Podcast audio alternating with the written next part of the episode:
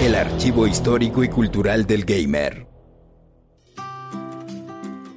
Una serie de videojuegos de rol y simulación de vida en una granja, que sin nunca pertenecer a la corriente principal se ha mantenido constante a lo largo de décadas gracias a sus seguidores, y ha inspirado a muchos otros videojuegos como Farmville, Stardew Valley y hasta parte de Minecraft. Se trata de Harvest Moon, el diseñador Yasuhiro Wada había participado en el equipo de desarrollo de videojuegos como Magical Puppet, que salió en 1995 para Super Famicom pero lo que realmente quería hacer era algo distinto a lo que existía. Así que tomando sus experiencias creciendo en un entorno rural en Japón, planteó un juego del que sería planeador en jefe y productor. Un título en el que no habría combate ni competencia. Bokuyo Monogatari, historia de granja. A mediados de los 90 era descabellado, pero aún así la empresa Packing Video decidió distribuir el arriesgado proyecto.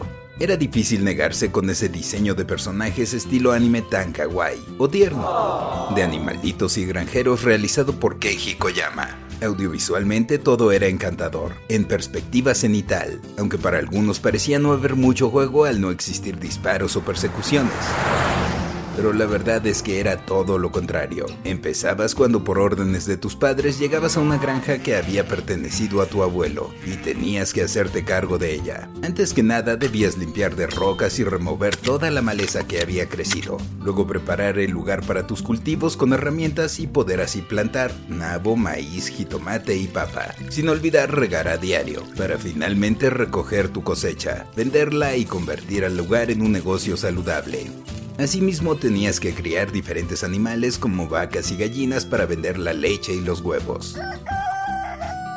Debías asegurarte de alimentarlos bien, porque no morían de hambre, pero sí dejaban de producir, lo cual no era bueno. En otras áreas que podías visitar como el pueblo, el pueblo vecino y el bosque conocerías a diferentes personajes, pero eran particularmente interesantes cinco chicas, Anne, Ellen, Eve, Marina y Nina, pues con ellas podías casarte y hasta tener hijos.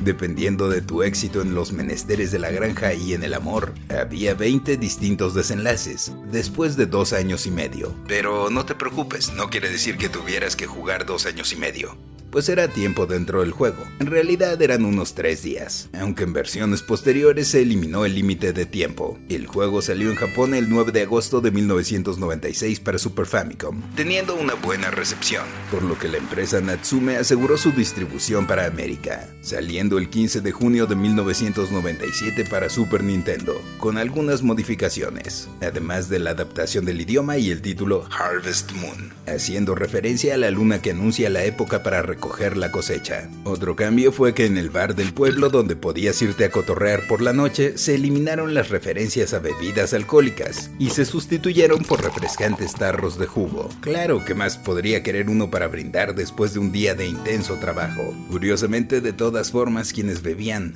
juguito terminaban intoxicados. Debido a la popularidad en ese entonces de la Game Boy, se decidió también llevar Harvest Moon a la consola portátil de Nintendo, debutando el 19 de diciembre de 1997 en Japón y el 12 de agosto de 1998 en América. Se incluyeron algunas novedades como poder elegir tu género por primera vez, así como los sprites, unos elfos que aunque en el primer juego estaban como elemento oculto, aquí era más sencillo encontrarlos para que te ayudaran a mejorar tus herramientas a cambio de un hongo al día. Ah, y también salía el espíritu de tu abuelo, en la onda fantasma Obi-Wan Kenobi. Hello there. Para este juego también llegaría al equipo de desarrollo el diseñador Igusa Matsuyama, quien daría prácticamente todo el estilo visual a la serie desde entonces, salvo unas cuantas excepciones. La dinámica principal que te comenté del juego permanecería muy similar desde entonces y daría lugar a alrededor de 30 entregas para distintas plataformas a través de los años, a pesar de la separación de Yasuhiro Wada desde 2009 y sin contar las reediciones y títulos derivados hasta 2014, cuando la serie cambió de nombre. Bueno, eso ha causado bastante confusión, pues en 2012 se venció el contrato entre Marvelous, la casa japonesa desarrolladora del juego que absorbió a la anterior, y Natsume, la distribuidora para América. Por lo que Natsume dijo, pues yo todavía tengo el título de Harvest Moon. Y con la desarrolladora estadounidense Tabot, publicaría Harvest Moon, The Lost Valley para Nintendo 3DS en noviembre de 2014. Pero definitivamente no era lo mismo. Ni en jugabilidad ni arte y los críticos de mediocre no bajaron la entrega. Y aún así en 2017 Natsume Contabot lanzó Harvest Moon, Light of Hope para PlayStation 4, PC y Nintendo Switch que mejoró un poquito, pero se sigue sintiendo como un clon, más feito. Afortunadamente, la serie original continuaría con Marvelous y su filial Exit distribuyendo en América, bajo un nuevo título, Story of Seasons, que llegaría a Nintendo 3DS el 31 de marzo de 2015. La verdad es que eran buena onda los de Natsume. En cada E3 estaban presentes promoviendo Harvest Moon con regalitos y estaciones de prueba. Eran muy amables, pero en fin, no se hagan bolas. El chido ahora es Story of Seasons y no Harvest Moon. Story of Seasons continuaría en 3DS con Trio of Towns, y como su nombre indica tendría tres pueblos disponibles, y también publicarían en julio de 2020 Story of Seasons, Friends of Mineral Town, rehechura en HD para Nintendo Switch del juego de 2003 para Game Boy Advance que es por muchos considerado el mejor de los Harvest Moon. De hecho, es mi favorito de la serie junto con Harvest Moon, A Wonderful Life, de GameCube por cierto también fue reeditado posteriormente para PlayStation 4.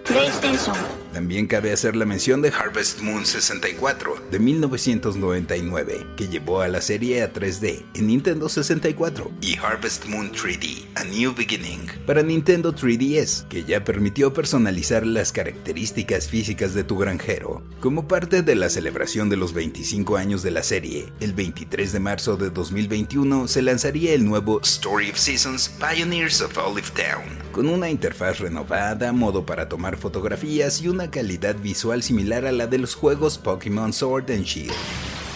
Eso sí, conservando las vacas rechonchas y otros elementos que han caracterizado al título. Yo soy el Paella y esto fue Random Player.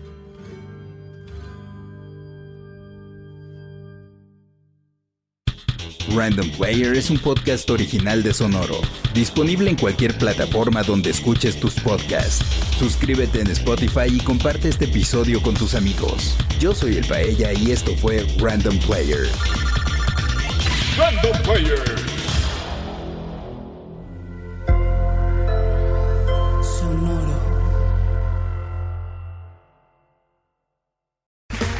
Okay, round two. Name something that's not boring. A laundry? Ooh, a book club. Computer solitaire, huh? Ah, oh, sorry, we were looking for Chumba Casino. That's right. ChumbaCasino.com has over 100 casino style games. Join today and play for free for your chance to redeem some serious prizes. ChumbaCasino.com. No purchase necessary. Forward, prohibited by law. 18 plus terms and conditions apply. See website for details.